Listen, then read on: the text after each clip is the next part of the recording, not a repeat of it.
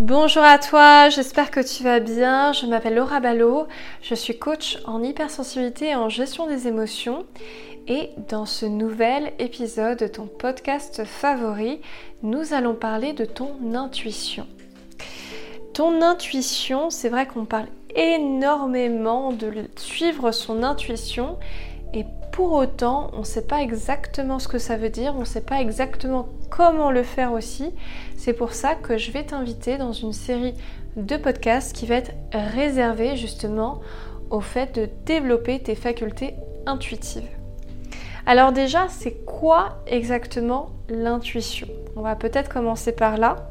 L'intuition, c'est vraiment pour moi notre capacité à ressentir ce qui est bon pour nous.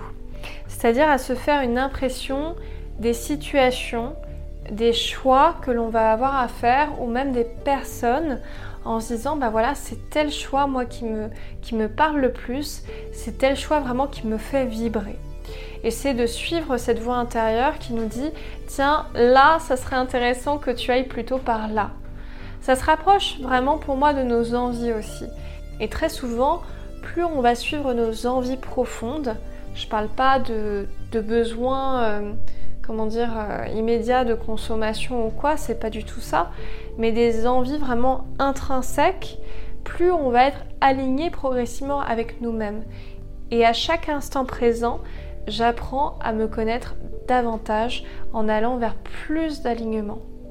C'est pour ça que quand on parle d'alignement, pour moi, c'est pas du tout un, un, objectif fixe on se dit ça y est, je suis aligné. Je pense qu'à chaque instant, on avance justement lorsqu'on écoute son intuition vers plus d'alignement, vers plus de connaissance de soi.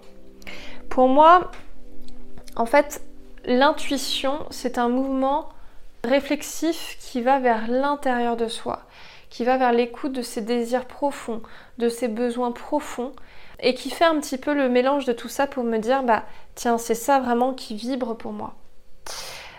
L'intuition clairement pour moi ça s'oppose plutôt au mental, au contrôle. Parce que le mental, le contrôle, ça va être toute la matérialisation finalement de nos peurs. C'est exactement ça. Notre mental, il ne se préoccupe pas du moment présent, ou très peu.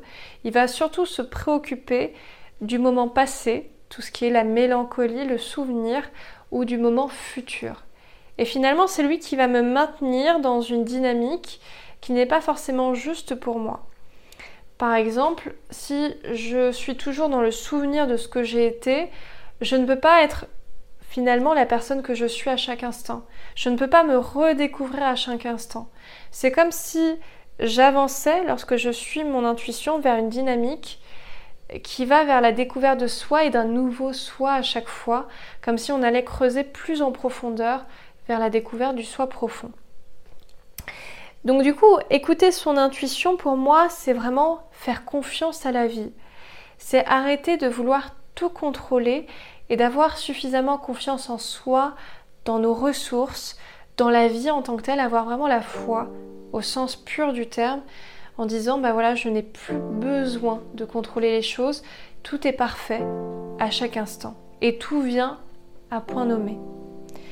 C'est quand on a confiance justement dans le fait que tout est parfait toujours à chaque instant que l'on va attirer des situations, des personnes qui vont correspondre aussi à nos désirs profonds. Encore une fois, on revient à la loi d'attraction qui dit que l'on attire ce que l'on vibre. C'est exactement cela. Et d'ailleurs, on a aussi Nelson Mandela qui dit bah, soit je gagne, soit j'apprends. Je ne perds jamais. À chaque instant, à chaque moment de ma vie, lorsque j'écoute mon intuition, lorsque j'ose me lancer, soit je gagne, soit j'apprends. Et dans les deux cas, dans les deux cas, je retire quelque chose de mon expérience. C'est jamais quelque chose qui est vain, c'est toujours un apprentissage que je fais sur moi-même. Souvent, vraiment, ce qui va nous freiner, ça va être toutes ces peurs qu'on peut avoir. La peur du manque, le sentiment d'un manque de reconnaissance, la peur du rejet, de l'abandon. Tout ça, toutes ces peurs qui finalement disparaissent quand on vient nourrir ce dont on a besoin à l'intérieur de soi et non à l'extérieur. lorsque j'arrête de disséminer mon pouvoir à l'extérieur de moi-même dans les autres, que ce soit dans le monde physique ou dans le monde de l'invisible d'ailleurs, je retourne à mon pouvoir personnel, à mon énergie personnelle, et c'est elle que je vais décupler que je vais cultiver. Alors comment faire justement lorsque je suis vraiment dans le mental de manière concrète? Comment je fais pour lâcher prise? Alors moi je vous propose deux choses qui vont vraiment vous permettre justement d'aller vers ce lâcher prise. La première chose, ça va être durant une heure par jour par exemple, de vous prendre un espace pour vous où vous pratiquez quelque chose en mode totalement intuitif. Ça peut être de la musique, ça peut être de la peinture, ça peut être simplement d'aller vous promener sur un mode intuitif en suivant les directions qui vous font le plus vibrer, en vous disant bah tiens, là je ressens que je dois aller à gauche, là à droite, là tout droit. Et vous allez voir que progressivement vous allez de plus en plus vous reconnecter à cette intuition. Le deuxième conseil vraiment que je vous donne, c'est pour lâcher le mental, de revenir au corps. Car le temps du corps n'est pas le temps du mental, le temps du corps, c'est le temps de l'instant présent. Il n'existe finalement que dans l'instant présent. Et c'est ça qui va être vraiment intéressant justement, c'est de travailler sur le corps. Ça peut être très bien au travers de massages, de qigong. Moi j'ai fait du chant lyrique pour ça où la reconnexion au souffle permet à la fois un meilleur ancrage et puis une connexion aussi au spirituel. Et c'est ça, je trouve, moi, qui m'a permis vraiment de monter en énergie. Le chant lyrique, ça a été très profitable pour moi. Et je me souviens d'ailleurs que le premier cours de chant lyrique que j'ai eu, la professeure m'a vu arriver. Moi, j'avais fait en plus des grandes études euh, à l'EDEC, en classe préparatoire, etc. Elle m'a vu arriver, elle m'a dit Laura, tu n'as aucune conscience corporelle. Au moins c'était dit.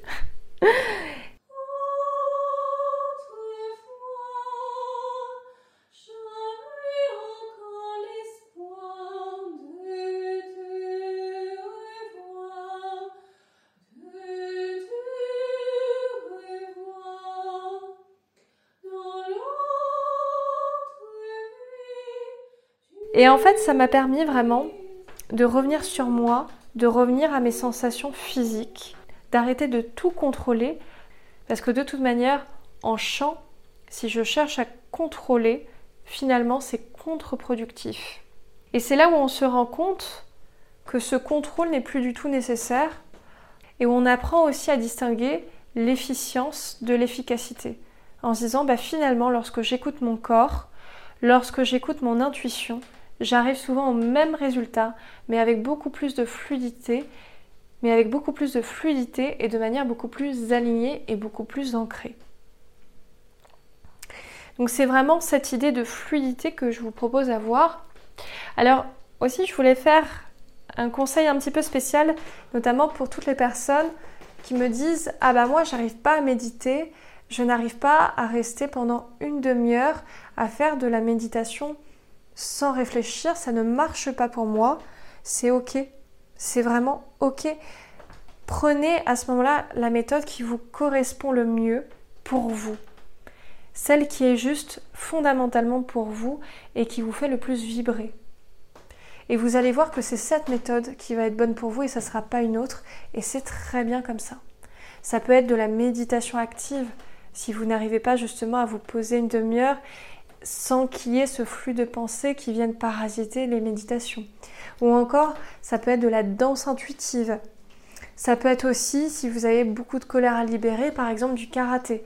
Il y a 10 000 voix différentes et la voix qui vous correspondra, ça sera celle qui vous appelle le plus.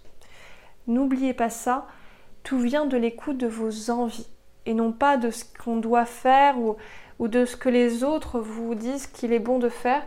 Non, c'est vraiment votre envie à vous et ce qui sera juste pour vous dans le moment présent. C'est vraiment ça. Ça peut être même des pierres, de la lithothérapie justement, qui va vous permettre de calmer le mental et d'améliorer la connexion justement à notre intuition. Ça peut être aussi l'alimentation. Il n'y a pas de bonne ou de mauvaise voie. C'est vraiment ça que j'ai envie de te transmettre dans ce podcast, c'est te dire que toutes les voies sont bonnes à partir du moment où elles sont adaptées à toi et où tu ressens que c'est celle qui est juste. Donc voilà un petit peu pour ce podcast. J'espère vraiment qu'il t'a plu et je te propose donc de suivre progressivement donc et je te propose donc différents podcasts justement qui vont être sur cette thématique de développer ton intuition.